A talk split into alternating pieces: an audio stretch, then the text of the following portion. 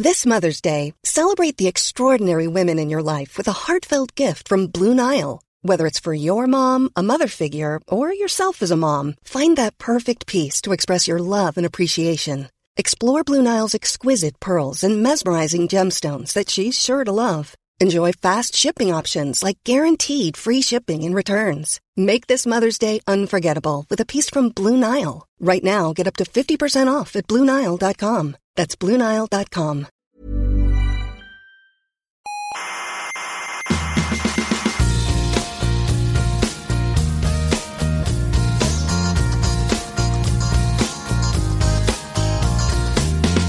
Aquí comienza Coffee Break. ¿Es inevitable que empiece? Sí, es inevitable. Vaya. La tertulia semanal de la actualidad científica. Resignación.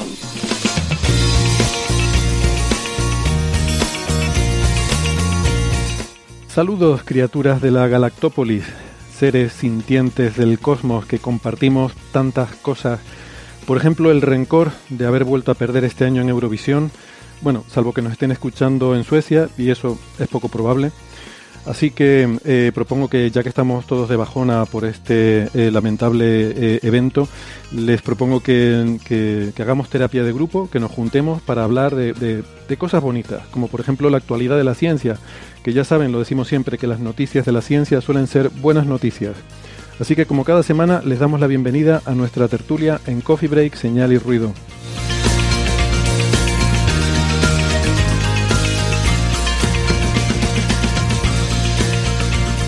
Hoy hablaremos de la misión JUICE, que está camino a las lunas de Júpiter. Y de nuestra propia luna comentaremos algunas ideas para poner telescopios allí. De la supernova de Refsdal, que nos aporta datos nuevos sobre el gran problema de la cosmología. Y también de biología, porque hablaremos sobre la evolución del sistema nervioso y unos bichitos parecidos a medusas muy simpáticos. En fin, no es poco, así que vamos a ir empezando. eh, vamos al grano, porque ya saben que toda la información sobre el programa está en nuestra página web, que es señalirruido.com, y que en esa web tienen todas las referencias, tienen todos los audios, tienen la información para encontrarnos en redes sociales y hacernos llegar así sus consultas, dudas, eh, problemas personales que tengan que nos quieran contar, eh, críticas, lo que sea, nos lo pueden hacer llegar a través de las redes sociales o a través de una dirección de correo que no les voy a decir, la tienen en la página web. Así que vamos directamente con las presentaciones. Eh, voy a empezar por José Edelstein porque está en México. ¿eh? Él siempre eh, tiene una vida muy interesante, eh, José, eh, que, que envidia nos da a todos. Y anda siempre de un lado para otro. Se- supongo que nos tendrás que dejar hoy un poco antes, así que empezamos contigo. Bienvenido, José. ¿Qué tal? Gracias, Héctor. Bien- Recién aterrizado, Ciudad de México. Muy bien. José, que, bueno, quiere que le diga cómo está el, el tiempo aquí. Se lo voy a decir para, para- una vez que, te- que- que no está nublado. eh, bueno, hay que, hay que venir a esta Ciudad de México para que no esté nublado, o a, o a Málaga. Muy bien. José, doctor en ciencias físicas, profesor en la Universidad de Santiago de Compostela, es arroba José Edelstein en Twitter. Eh, saludamos también a Gastón Giribet, porque tampoco, eh, también tenemos curiosidad por saber qué tiempo hace ahora mismo en Nueva York. ¿Qué tal, Gastón? Hola, acá en Nueva York hay un tiempo triste, apesadumbrado. Está soleado igual, ¿eh? pero hablo desde mi perspectiva. está soleado, está soleado y, y cada uno lo categoriza como quiere. Bien, es un gusto estar con ustedes, eh, está bueno verlo de nuevo y extrañando a Sara, Nacho, Carlos, A María, gente. et al. Et al. Los incluimos como coautores de todas formas en el et al. Eh, la psicología y la meteorología, nunca se me había ocurrido esto verlo así, pero es verdad, seguramente llegará un tiempo en el que el cielo y el tiempo soleado sea algo deprimente y que nos entristezca y las nubes y la lluvia sea algo que nos haga ponernos de buen humor. Eh, el, el instigador de todo esto, Francis Villatoro, en Málaga, que fue el que ha puesto de moda empezar con el parte meteorológico. ¿Qué tal, Francis? ¿Cómo estás? Muy bien, hoy, lo siento José, pero hoy no tenemos un día soleado en Málaga, tenemos un extraordinario y maravilloso día nublado. eh, de hecho está lloviendo, ha estado lloviendo, tenemos una dana eh, en la provincia de Málaga y bueno, no está cayendo mucha agua, pero está cayendo suficiente agua como para que suban un poquito los pantanos y eso está muy bien. ¿no? Y- y Bueno. Llevamos desde las 12 de la mañana o así con lluvia, eh, momentos un poquito más fuertes, momentos un poquito menos. No es eh, mucha lluvia, pero esperemos que continúe hasta mañana. Bueno, queremos que llueva, pero tampoco queremos que haya tormentas y, lluvias torrenciales ni estas cosas que, pongan en peligro a la gente que, y, que tampoco es, bueno porque esa agua normalmente es difícil de acumular, eh, suele correr por encima del suelo y, discurre directamente al mar. Eh, aquí, en los montes de Málaga eh, ha caído bastante fuerte, han caído, no recuerdo, como 50 litros por metro cúbico o algo así. Y... Por metro cuadrado. Por metro cuadrado, perdón. Y, bueno, eh, pero aquí en el centro, lo que es en el centro de la ciudad, está cayendo, pero no, no torrencial, no tan fuerte. Mm. Acabo de caer que el litro por metro cúbico sería eh, adimensional. sería un número. Bueno, no dije, Gastón es profesor en la Universidad de Nueva York y su Twitter es arroba Gastón Giribet y eh, Francis es profesor en la Universidad de Málaga y es arroba emulenews. El mío es arroba hsocasnavarro. Todo esto en Twitter, en otras redes, otras cosas. Eh, en fin, búsquennos por ahí. Si fuera dimensional, porque es interesante, podría ser dimensional la, expresión de la. pero tendría que ser número de gotas, por ejemplo, o algo así. claro. Bien. Em, ¿qué, iba, ¿Qué iba a decir yo? No me acuerdo. Eh, bueno, tengo un par de ratas de la semana pasada, eh, de estos lapsus que uno está diciendo, pensando una cosa y dice otra. Por ejemplo, esta realmente no es relevante, pero me la hizo notar Valentín Martínez Pillet eh, que mencioné que el, satélite SDO es geoestacionario cuando en realidad es geosíncrono, pero es, básicamente lo mismo, lo único que quiere decir es que tiene una, una, pequeña inclinación y en vez de estar fijo en el cielo, pues hace un pequeño 8 hacia el norte y el sur. Pero vamos, para, para lo, que, lo que iba la, conversación es, lo mismo, está también a la misma altura, a la misma altitud que los satélites geoestacionarios y en cuanto al tiempo de vida, pues se aplican eh, los, los, mismos argumentos.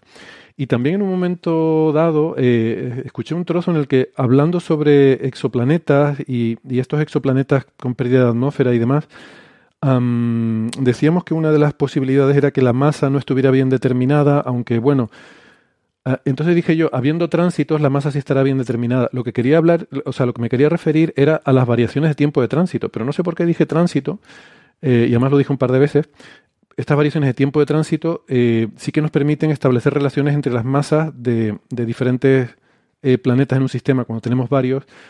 Em, por ejemplo, los de TRAPPIST 1, una de las ventajas que tiene es que al, tener varios planetas, que además sabemos que están en acoplamiento, en, en, en resonancias, eso restringe bastante la masa ¿no? que se puede determinar y si uno tiene variaciones de tiempo de tránsito puede obtener también relaciones entre masas de, los planetas.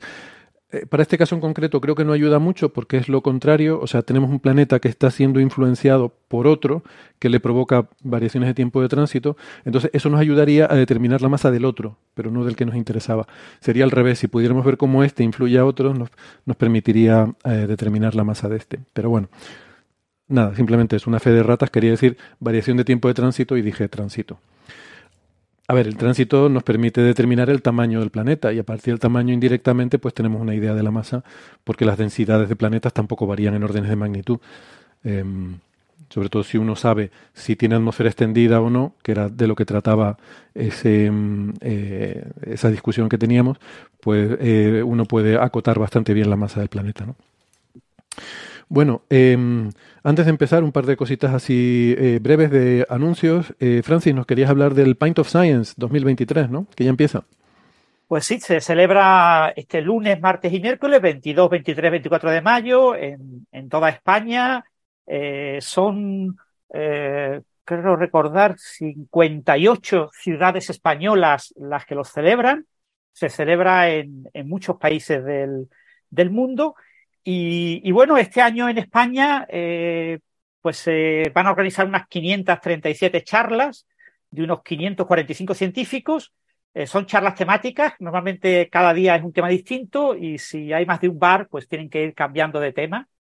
Eh, si no, puede haber un, bar que tenga todas charlas siempre del mismo tema, ¿no? En, en, un bar se hacen de un tema, en otro bar se hacen de otro, pero si hay un único bar, tienen que cambiar. Y bueno, yo recomiendo a todos nuestros oyentes que no se pierdan el Pine Science de, de, de, la semana que viene en toda España. Y de hecho, bueno, está también en Australia, en Francia, en muchísimos países del mundo. Pero bueno, nosotros, nuestro público fundamental está aquí en, en España, así que recomiendo hacerlo. No sé si en Argentina o en Nueva York se celebrará. Eh, en Argentina, no sé, yo Sí, eh, sí, he tomado Argentina mucha hay. cerveza hablando de ciencia con mis amigos, pero me No, parece pero que hay, hay, hay en Argentina. Yo no sabía que había, pero me apareció justo hoy alguien que eh, vi en las Ah, ¿en serio? Sí. O sea, no, no quiero decir nada, pero ¿cómo, cómo es que vos no lo sabes? Yo no lo sé. ¿Quién lo sabe?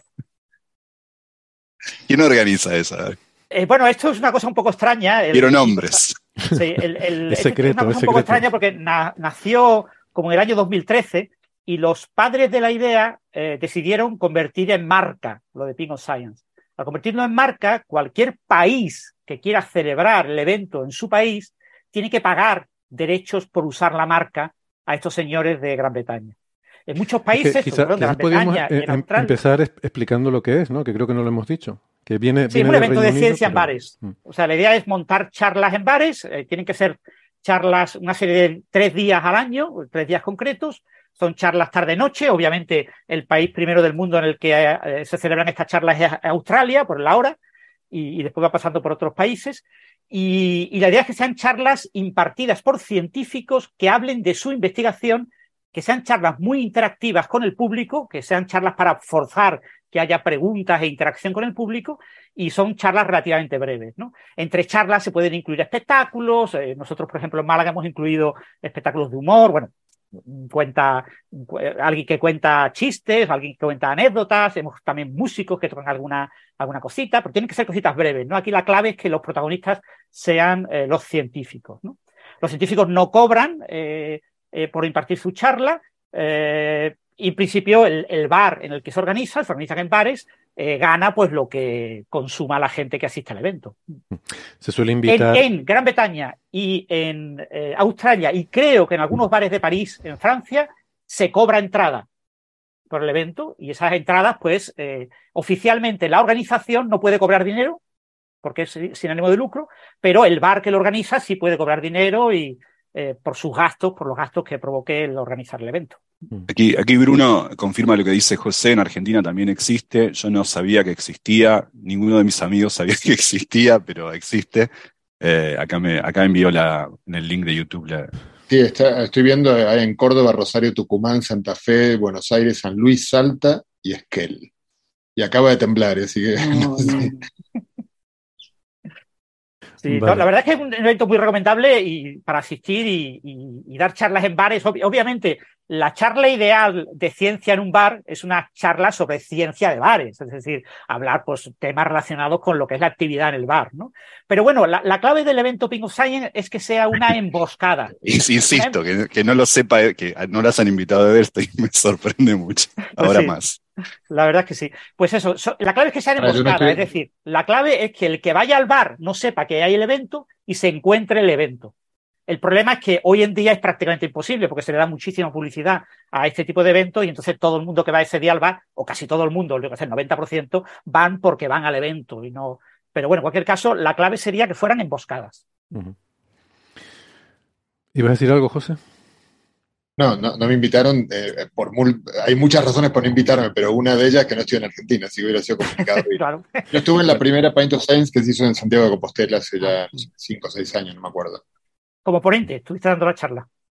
Sí, sí. Mm. Fue una, esa, vez, yo creo que luego han cambiado un poco, pero esa vez se organizó los tres días como en tres temáticas diferentes. Sí. Entonces, el día que hablé yo, hablamos varios físicos. Entonces sería un único bar. Si hay un único bar, tienen que ser tres Sí, temáticas diferentes. Exactamente.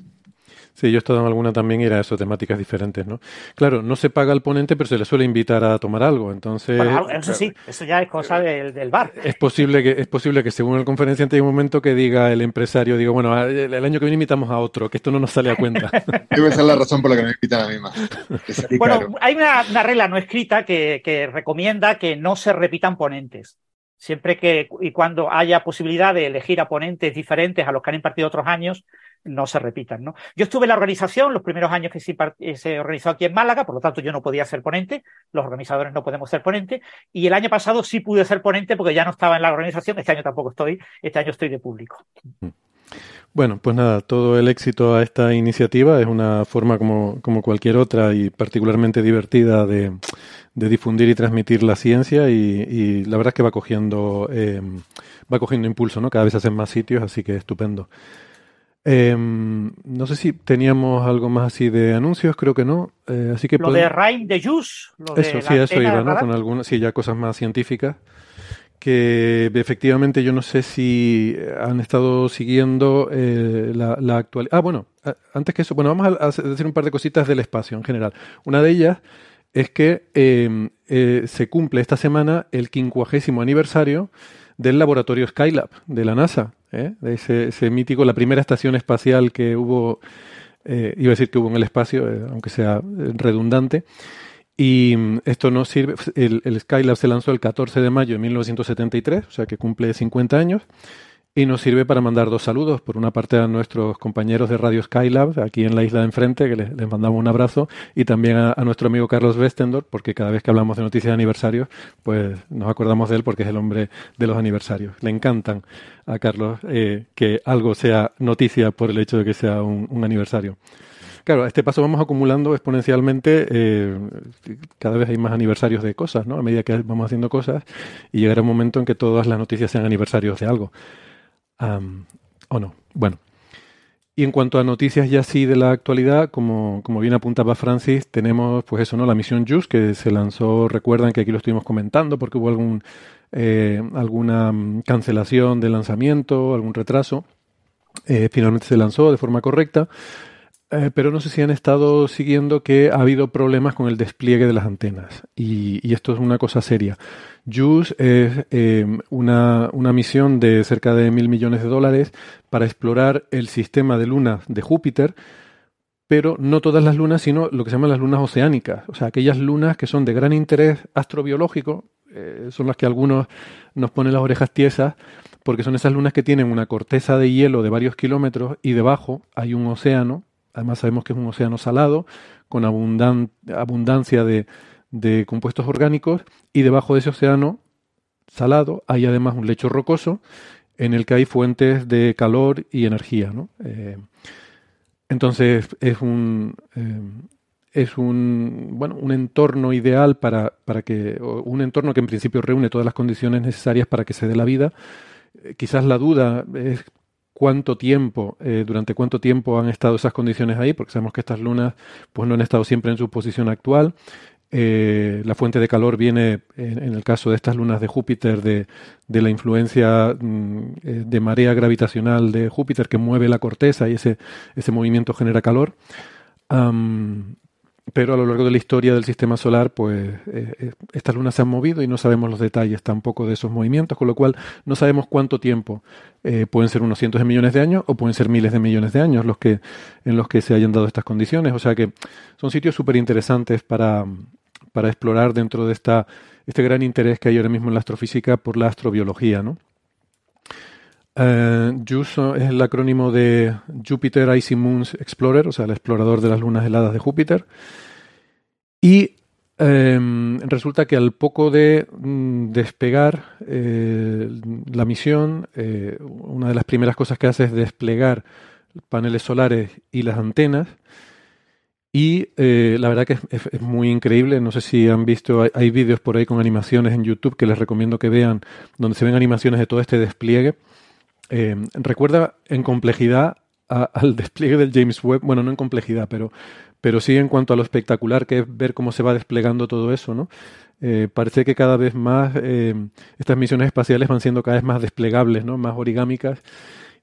Y, y, aparte de las, los paneles solares, son como 80 metros cuadrados de paneles solares, lleva, lleva, porque claro, te vas a ir muy lejos, te vas a ir a Júpiter, entonces necesitas una mayor área colectora.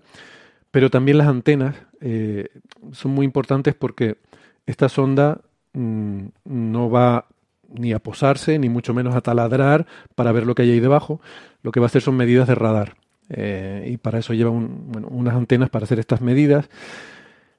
Y en particular se quedó atascada eh, la antena eh, del instrumento que se llama el, RIME, RIME es, son las siglas de Radar para la exploración de lunas heladas, ¿no? Radar for Icy Moon Exploration. Y es una antena de 16 metros, que es la que emite las señales de radar, que, luego se reflejan en la superficie y son, y son recogidas eh, la señal de vuelta y analizada. Eh, esta antena de 16 metros está plegada en cuatro o cinco segmentos, está plegada como un acordeón. en un momento dado pues se tenía que desplegar y eso no ocurrió. Eh, se le daba la orden de desplegarse y se veía que no, no se desplegaba ¿no? en las cámaras. Em, se pudo averiguar que el problema estaba relacionado con una sujeción, eh, se llama un, ping en inglés, no sé muy bien cómo traducirlo al español, pero es, como una un, como un clip que, que, una sujeción que mantiene que mantiene la antena y que no, se había soltado y, la mantenía plegada, ¿no? Sí, un, pasador. Un pasador, exactamente, esa es la, exactamente, esa es la, palabra que buscaba en español, gracias. Y bueno, pues durante casi tres semanas han estado eh, intentando mm, pues soluciones creativas al problema, haciendo cosas como usando los propulsores de la nave para darle sacudidas. Eh, al final, dicho, dicho así, es un poco cutre, pero es como que algo se te ha atascado y lo quieres sacudir para ver si se, se desatasca, ¿no? Y, pero claro, eso está en el espacio. Entonces, ¿cómo puedes hacerlo? Pues han probado cosas como usar los propulsores para hacer esas sacudidas, mm, rotarlo, cambiarle la orientación para que le dé el sol eh, y que, pues, ver si con los cambios térmicos, ¿no? Las tensiones, eh, la dilatación y contracción térmicas que sufren los materiales, pues eso puede ayudar a soltarlo. Y bueno, pues finalmente hace tres días eh, consiguieron que se soltara ese pasador y se pudiera desplegar la antena para alivio de todo el mundo porque uh, este era uno de los eh, instrumentos más importantes, ¿no? Eh, el, radar que es un radar que penetra el hielo y puede llegar en principio si, si miras las notas de prensa dice que a 9 kilómetros de profundidad yo diría 10 kilómetros de profundidad, ¿Por qué? ¿Porque yo sepa más que la NASA? No, escúcheme un momento. Porque mm, estas cosas suelen darse en números redondos, ¿no? Y eh, me da la impresión de que, mm, o sea, decir nueve es como, eh, ¿por qué nueve? O sea, no, eh, no hay un límite estricto que tú digas, uy, el radar llega justo hasta aquí, ¿no? O sea, hay, como un... no, es un, límite justo muy definido. Entonces decir nueve kilómetros es como un poco, es un poco raro. Uno normalmente daría un número redondo, diría 10 kilómetros yo, lo que sospecho es que esto se ha dado en millas. Y alguien habrá dicho en una nota de prensa, pues esto es un radar que penetra 5 millas de hielo. Y alguien habrá hecho el cálculo, 5 eh, millas son 8,6 kilómetros, ¿no? Y lo habrá traducido a, kilómetros, pues bueno, redondeando ese 8,6 a 9. Bueno, pues en torno a 9, 10 kilómetros, que es más o menos la profundidad que se espera que tenga esta corteza en Europa. Eh, así que, bueno, pues nada, eso, que un alivio porque, eh, a ver, ir a Júpiter, si hay que ir, se va, pero ir para nada no. Entonces, si vas y no tienes un radar, pues ¿para qué, no? Eh, hay que recordar que la misión Galileo en ese sentido fue un fracaso, porque hubo varios instrumentos que no llegaron a funcionar bien y eh, creo que fue la, la, transmisión de datos, una antena que tenía que transmitir datos a la Tierra eh, no, no, funcionó del todo bien, hubo que buscar una antena alternativa o algo así, no me recuerdo los detalles. Y entonces eso complicó muchísimo la transmisión de datos y hubo que transmitir muchísimo menos datos de lo que originalmente estaba previsto, con lo que la misión Galileo eh, nos ofreció ciencia muy interesante, pero mucho menos de la que se esperaba. Sí, de hecho, bueno, todavía se sacan cosas de Galileo que se van repescando por ahí. La última así de mucho impacto fue el que se descubrió a posteriori que había sido bañado por un geyser de Europa. Después de que se vieran encelado con Cassini, se revisaron datos antiguos de Galileo y se vio, que también le había pasado eso, ¿no? Y sí, yo no recuerdo los detalles, pero Galileo fue una historia de estas de las que valdría la pena hacer una película porque fallaron muchas cosas.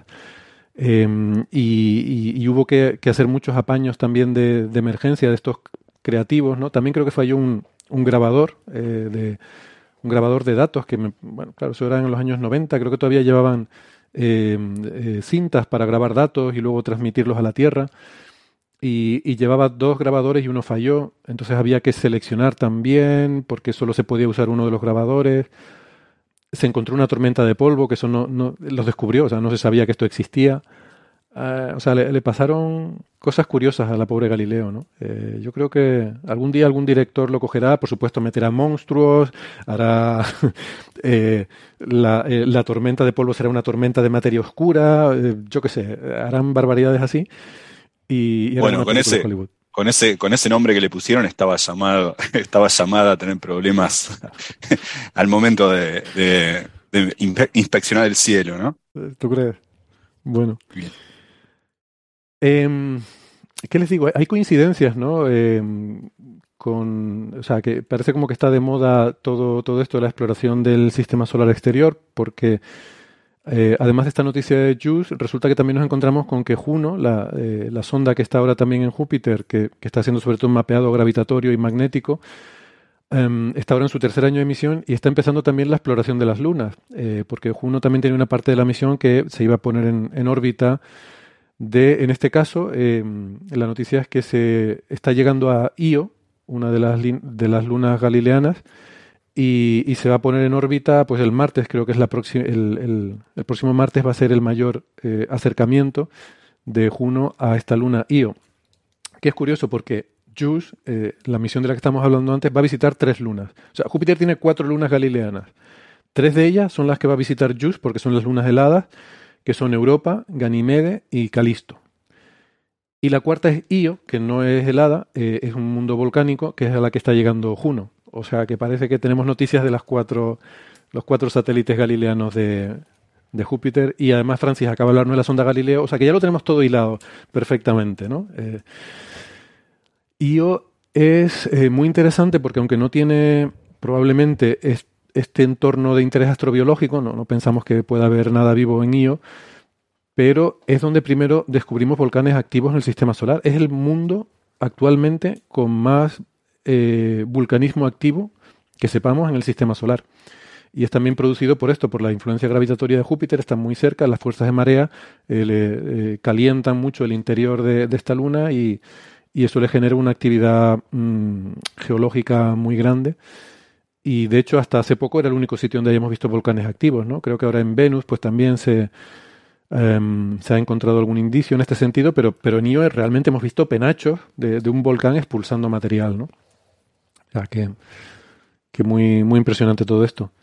Y por cierto, si me permiten, lo hilo rápidamente también con otra noticia que no llegamos a comentar en su momento, que es la de Urano eh, y las, las cuatro lunas.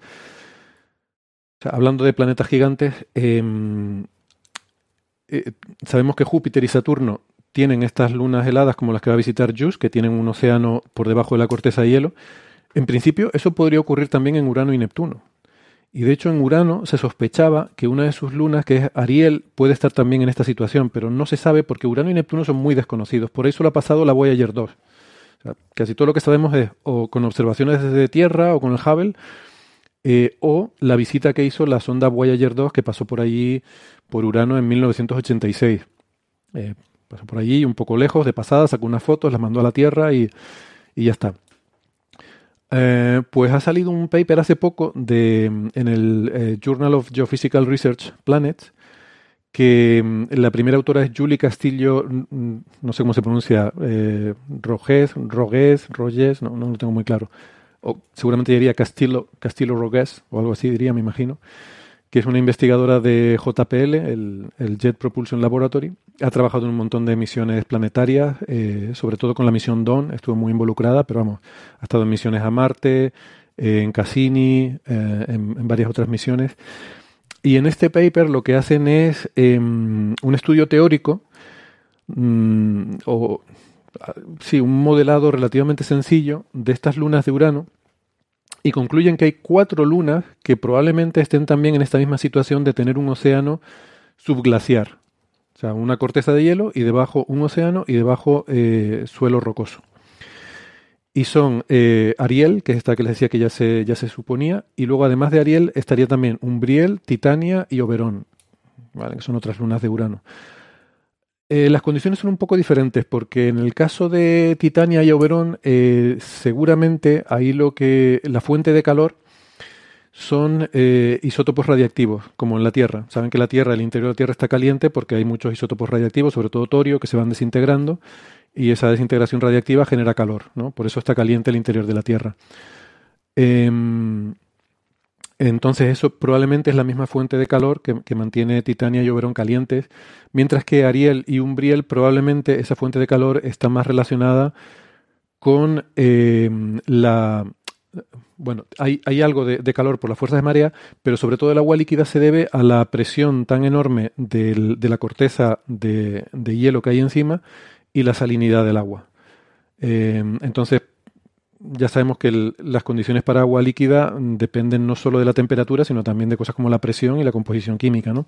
Entonces, al estar sometido a más presión, puedes tener agua líquida en temperaturas más bajas. Eh, y, y, lo mismo con la salinidad, ¿no? Es la razón por la que los anticongelantes en el coche, pues es un líquido con, con sales disueltas, porque así el punto de congelación es más bajo, necesitas temperaturas más frías para congelarlo.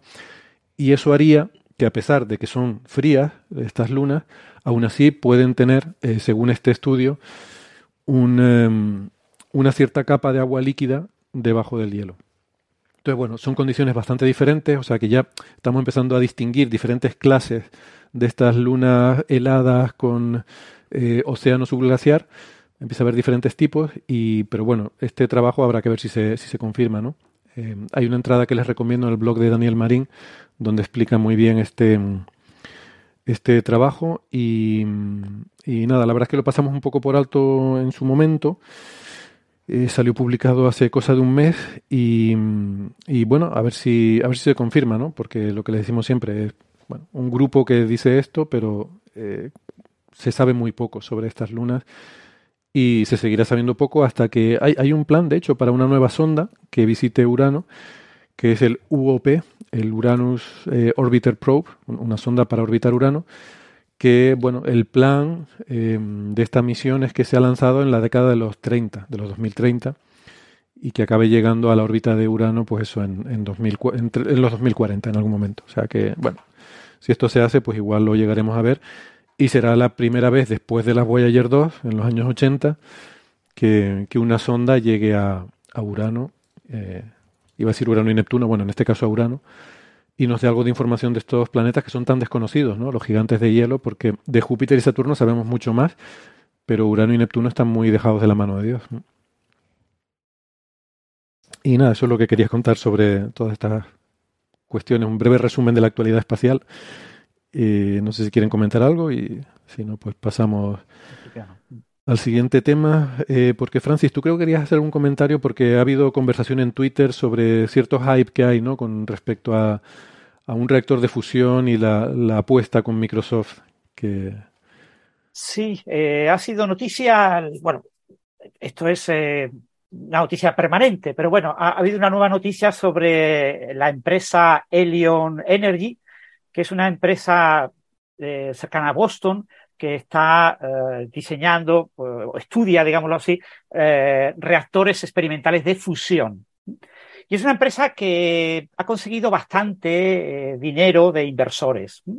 El CEO, ¿no? el, presidente ejecutivo de, de OpenIA, inversores de Microsoft, de grandes empresas, están invirtiendo dinero en esta compañía que ha recabado en total unos 2.000 millones de dólares. Altman, eh, ¿no? Es el que te refieres, Sam Altman, sí. el, el, de OpenAI, el, Exactamente. El, el, que hizo ChatGPT, para que la gente, para que nos entendamos. Por cierto, a ver si, bueno, a ver si volvemos a hablar de, de ChatGPT y de, oí una entrevista que me encantó de tres horas con este hombre, con Sam Altman, en el programa, en el podcast de Lex Friedman. Eh, y, y, la verdad es que me encantó, me, me pareció súper interesante todo lo que contaba. Algún día volveremos a tratar ese tema. Ok, pues el, esto ha sido noticia. Entonces, el, eh, por lo que parece, ha firmado la empresa un acuerdo con Microsoft, esta empresa Helion, eh, que si se cumple su promesa, que es que en el año 2028 va a inyectar electricidad en la red, electricidad producida por un reactor de fusión experimental, eh, entonces eh, Microsoft se compromete a comprarle esa electricidad. Este acuerdo obviamente conllevará que Microsoft ha invertido una cierta cantidad de dinero. Lo que pasa es que esa cantidad de dinero por ahora es secreta, no se sabe cuánto es, pero serán, qué sé, 100, 200 millones de dólares, algo así. Son las cantidades que se suelen mover en este tipo de inversiones. Y, pero, y entonces, pero, hay una penalización, ¿verdad? Si no cumplen Helion, si no cumple con su parte del acuerdo y no tiene esa, esa energía lista, también tendrá que pagar una penalización a Microsoft, ¿no? Eh, no lo sé, porque la noticia lo publicó el, el, el, Wall Street Journal y no ponía los detalles, decía que los detalles del acuerdo son secretos y no se conocen. Entonces, no está claro si habrá algún tipo de penalización en caso de que no lo logre.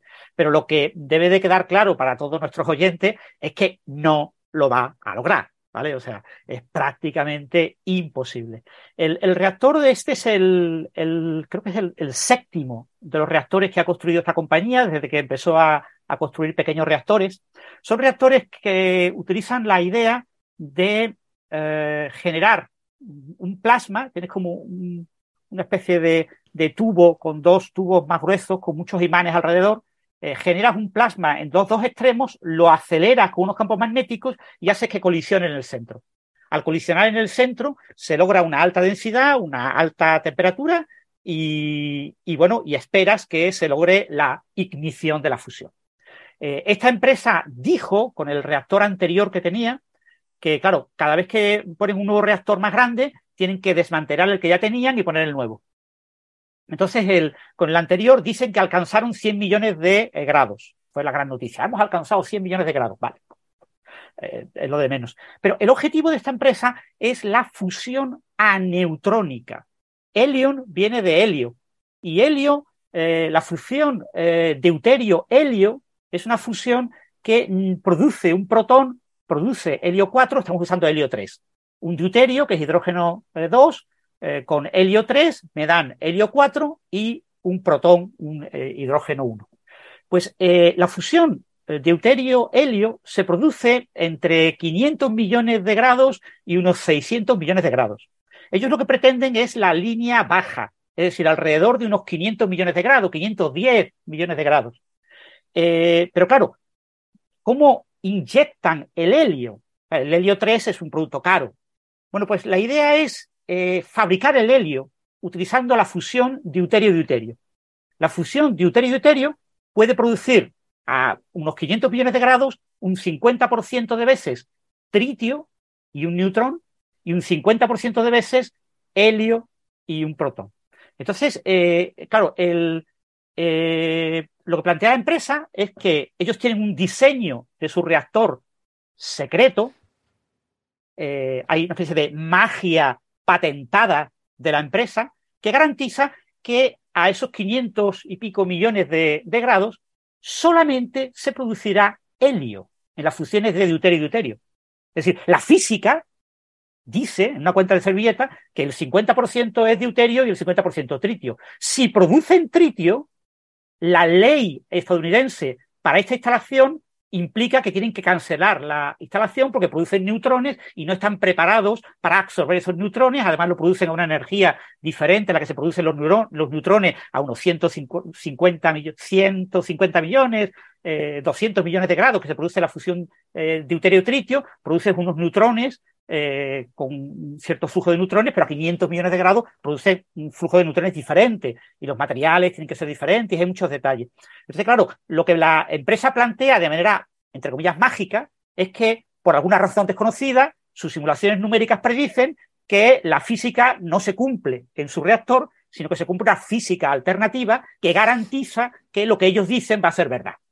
Entonces, como lo que ellos dicen va a ser verdad, ellos van a tener construido el nuevo reactor en el año, próximo año, en 2024, lo van a poner en marcha, van a estar estudiando durante 3, 4 años los plasmas de deuterio y van a ir subiendo la temperatura, van a alcanzar esos 500 millones de grados, van a producir esas fusiones aneutrónicas y de manera mágica eh, la producción de ese helio 3 eh, fusionado con deuterio eh, que, da lugar a helio 4 y hidrógeno, ese hidrógeno genera campos magnéticos, porque eh, son corrientes eh, positivas muy altas que deforman los campos magnéticos que se aplican para lograr la colisión, y esa deformación, por la ley de inducción, les permite sacar electricidad. Entonces ellos dicen que van a lograr algo que nadie nunca ha logrado. ¿Qué, ¿Qué, problema tiene todo esto? Pues que todo esto es montar castillos eh, áticos sin tener ningún tipo de eh, cimiento ni nada. desde que has estado usando la palabra magia, ya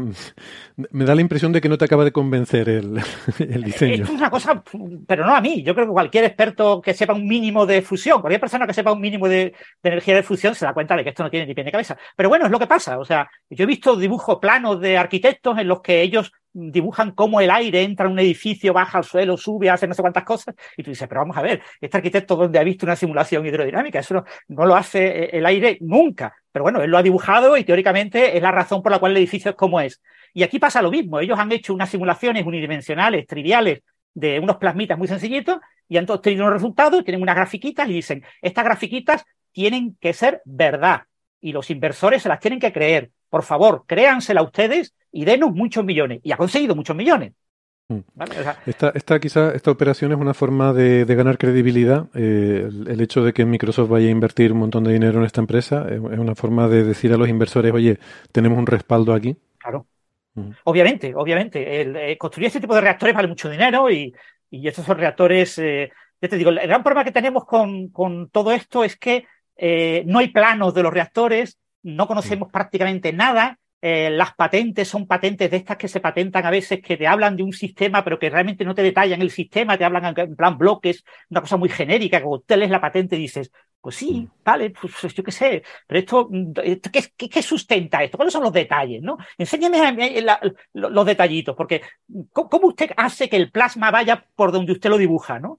¿Por qué el plasma va por ahí? ¿no? ¿Qué, faltan cosas, ¿no? Y ellos patentan una serie de sistemas que supuestamente hacen que eh, los plasmas hagan cosas, ya os digo, cuando tú las ves, te parecen magia, ¿no? Dice, esto debe haber aquí algo mágico que solo conocen ellos. Eh, la empresa son unas 100 personas, eh, es una empresa grandecita y están montando un reactor que no es muy grande, pero bueno, ya te digo, no hay fotos del nuevo reactor, solo hay fotos del reactor anterior, ¿no? Mm. Eh, tenemos, hay mucho secretismo y eso hace que esto sea todo muy dudoso y no publican papers, o sea que tampoco sabemos detalles, o sea, eh, entonces es una, eh, una situación en la que criticar a la empresa tiene el riesgo de que como no sabemos nada, pues nada puedes criticar, pero bueno, puedes criticar lo que ellos describen y lo que ellos describen en su página web y en la documentación que está pública y que ellos presentan a los inversores es algo absolutamente no físico, es algo que viola leyes muy básicas de la física de plasmas y que un inexperto como yo en física de plasmas se da cuenta,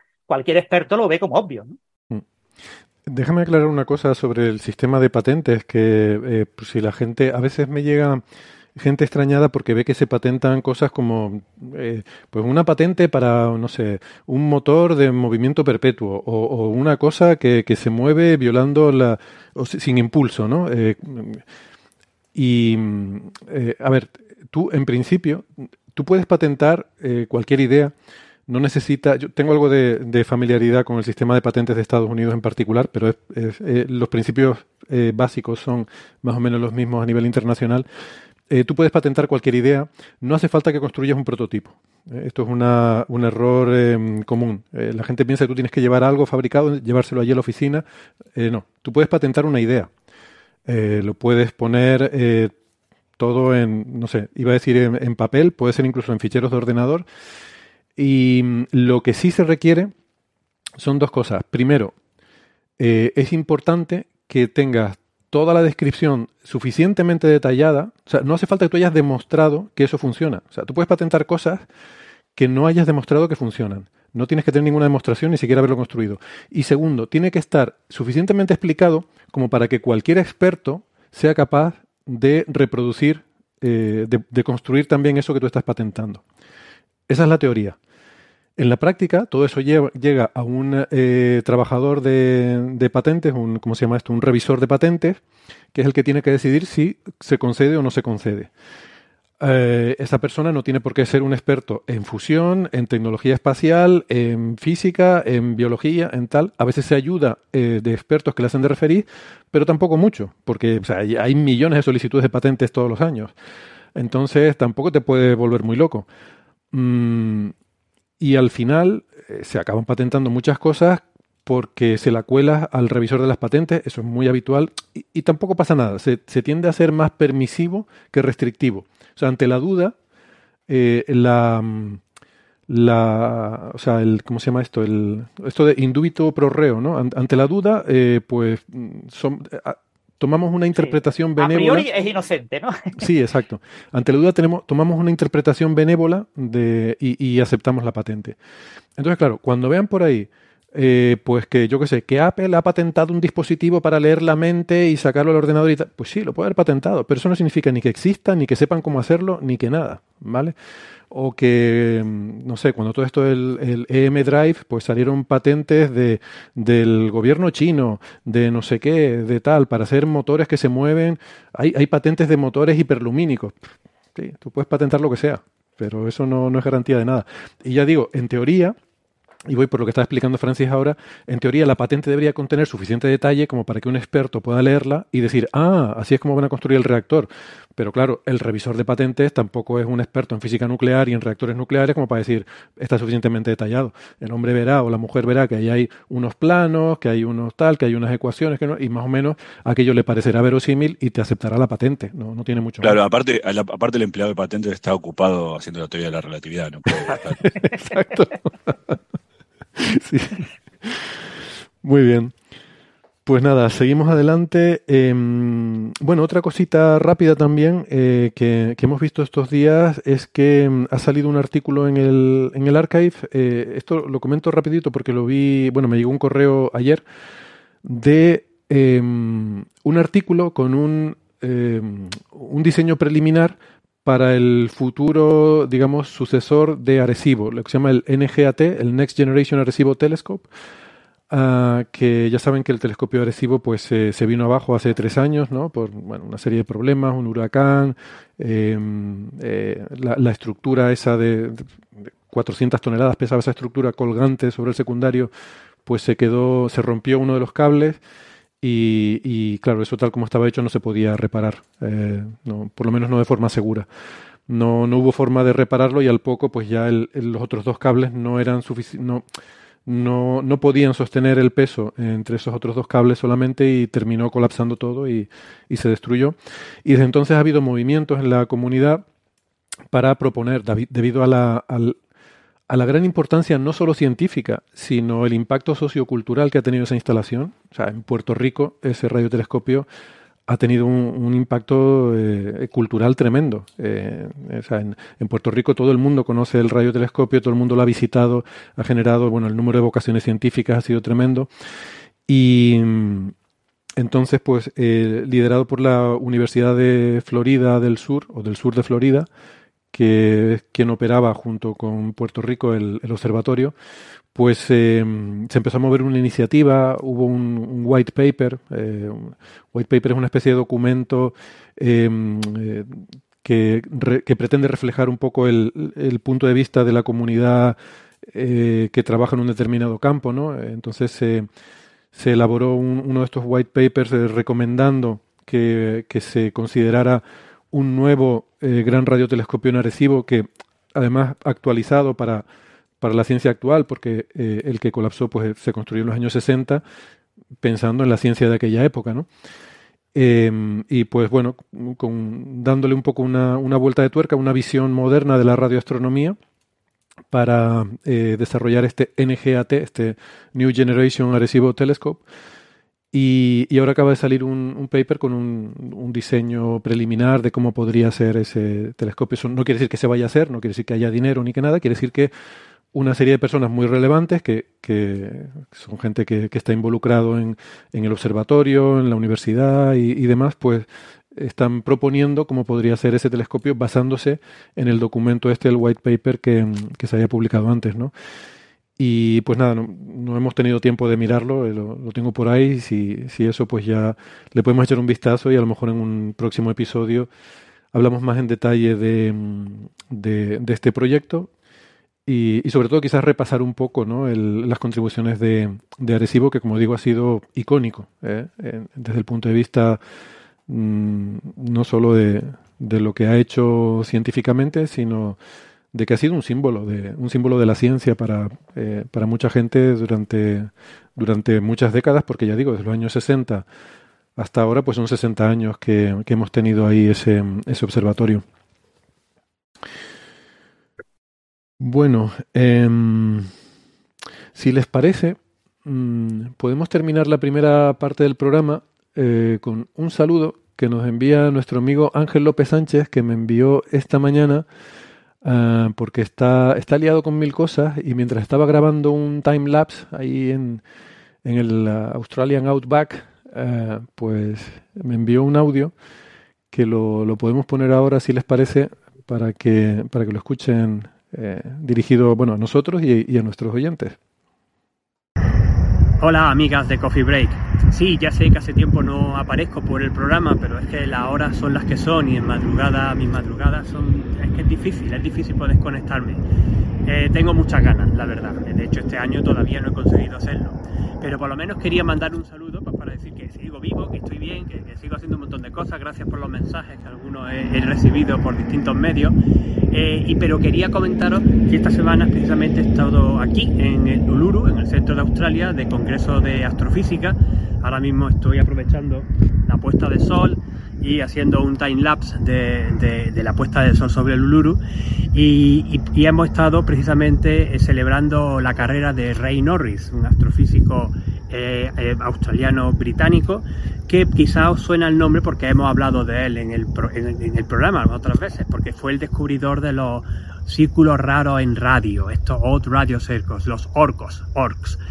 Él es un especialista en radioastronomía, toda su carrera ha estado centrada en eso, por lo que hemos tenido charlas muy interesantes de distintos campos, desde máseres a interferometría muy larga base, eh, todo lo que se está haciendo ahora con el ASCAP, el, el MERCAT, los dos eh, prototipos, pero los Pathfinders, los Pathfinders para el, eh, para el SKA, hemos estado hablando del SKA también, del Square Kilometer Array y de otros eh, muchísimos proyectos, incluyendo divulgación astronómica y las culturas astronómicas, la conexión con la cultura astronómica, en particular la cultura aborigen australiana, ya que estamos donde estamos y porque Rey es precisamente también un especialista en este tipo de, de campo.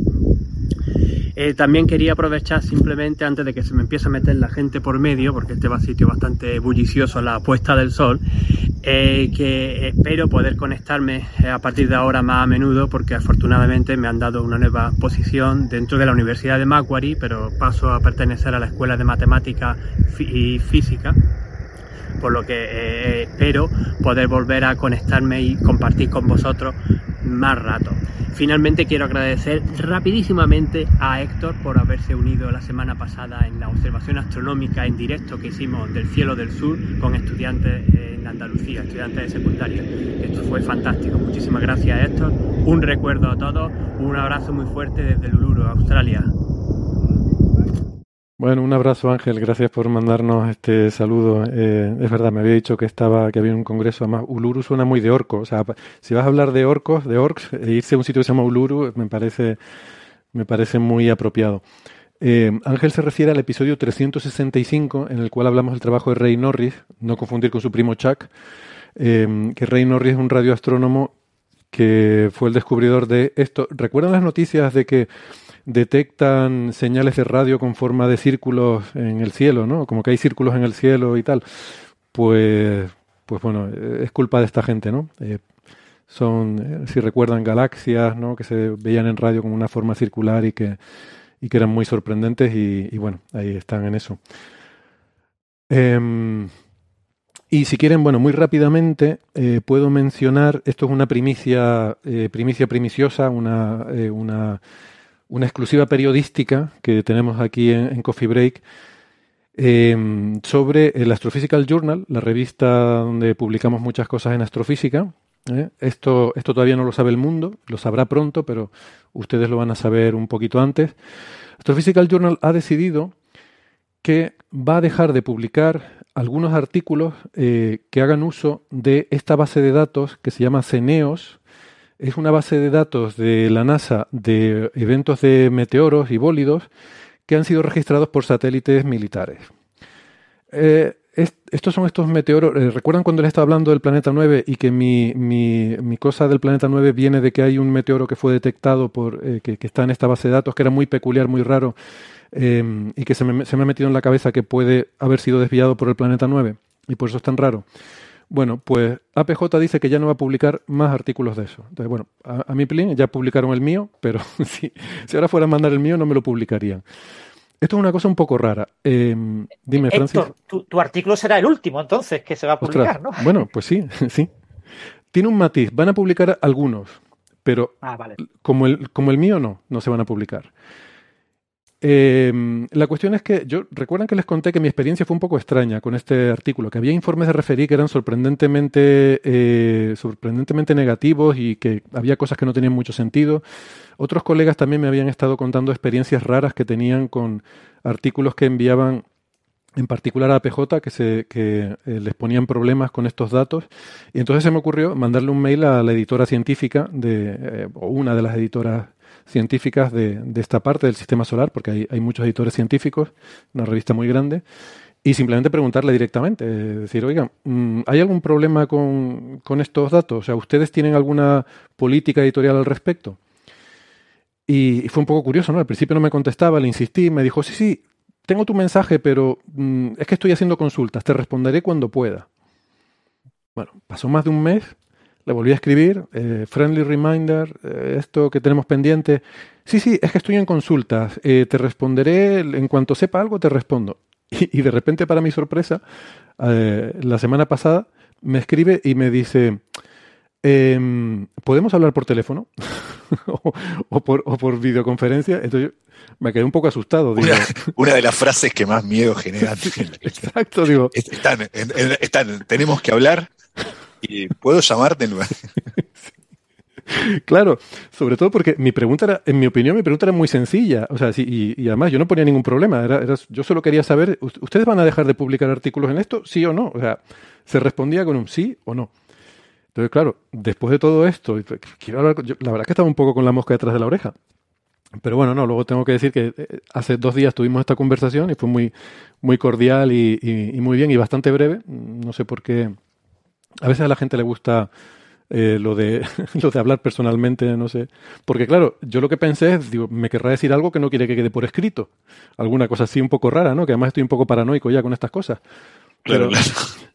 pero no, no, fue una cosa súper cordial. Simplemente quería entender cuál era el tipo de trabajo que yo tenía interés porque no era una respuesta de sí o no. O sea, van a seguir publicando artículos que sean sobre estadística de ceneos.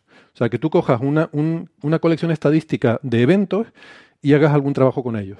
Pero de un evento en particular, y por eso digo lo de lo, el mío no lo hubieran publicado, coger un evento en particular, dicen que no, no van a aceptar, eh, no van a aceptar que decir que no va a ir ni al referí. O sea, que, que el, el, editor directamente toma la decisión de rechazar esos artículos. ¿Y hay una explicación?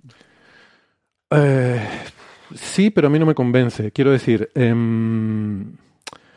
la explicación, eh, digamos, oficial es que no se fían de esos datos. Son datos que han sido tomados por satélites militares cuyas características y capacidades no están publicadas. Entonces, hay un acuerdo entre la NASA y el Departamento de Defensa que cuando eh, la Fuerza Aérea toma estos datos, ellos los revisan, los eventos que ven que no son interesantes porque son meteoros, se los dan a la NASA y la NASA los publica en una base de datos que mantiene JPL. Y ahí los científicos pues los cogen y hacen ciencia como buenamente pueden con ellos. Entonces lo que dice esta editora es que ellos no se fían de, estos datos porque no eh, las capacidades del instrumento, o sea, el instrumento no está publicado en la literatura científica, ¿no? Entonces, eh, hasta ahí, mmm, vale, o sea, me, parece bien. Claro, yo lo que le dije es, digo, bueno, me parece correcto, pero esto debería decírselo a la gente, más que nada por evitarnos trabajo. O sea, si ustedes no van a publicar cosas, pues que la gente lo sepa para no molestarme yo en preparar un paper para enviar sobre su revista y que me digas que no. Y me dijo, sí, sí, el, el editor en jefe está preparando un escrito que en los próximos días se, se circulará y se publicará en la revista explicando esto. O sea, que, que bueno, que lo... Eh, lo están sabiendo los oyentes de Coffee Break antes incluso que los expertos en sistema solar, que la gente que trabaja con meteoros, que se enterarán próximamente de que algunos de sus trabajos a lo mejor pues ya no se van a publicar en Astrophysical Journal. ¿no? Es un tema un poco curioso. Yo creo que esto eh, tiene algunas derivadas interesantes y cosas que podemos debatir. Les propongo que nos tomemos un café y hablemos tranquilamente del tema, porque yo, tengo algunas reflexiones sobre el asunto. ¿no? O sea, para empezar, una, una primera que me, me, deja un poco preocupado, eh, porque si los editores de APJ no se creen estos datos, eh, joder, yo estoy haciendo un montón de trabajo mmm, basándome en la idea de que este meteoro en particular viene de tal dirección y que ahí está el planeta 9. Entonces, si, si todo esto está mal, estoy haciendo un montón de trabajo para nada. Pero bueno, dicho lo cual, es suficientemente divertido como para que lo dé por bueno en cualquier caso. O sea, eh, bueno, yo lo claro. hago y voy, miro, y si está bien, y si no está, pues no está. Tampoco la ciencia está llena de cosas que no estaban. Y, y el poder buscar algo, aunque no esté es suficientemente divertido, de hecho es más divertido que la mayoría de las cosas que hago. O sea que no, no tengo inconveniente en ese sentido, pero bueno, es, un, es una primera... Eh, una primera implicación. Y otra segunda implicación es que sí que hay cuantificaciones de cuánto de fiables son estos datos, porque hay gente, hay un paper de hecho de, de, Peña Asensio y colaboradores, donde han cogido eventos que han sido observados simultáneamente por observatorios científicos y por estos satélites y han comparado esas muestras, ¿no? Y, han hecho estadística de, cuánto de son. O sea que, hay cierto eh, conocimiento estadístico de estos eh, eventos, ¿no? Así que, bueno, si les parece, pues ahora comentamos este asunto. Vamos a hacer una pausita.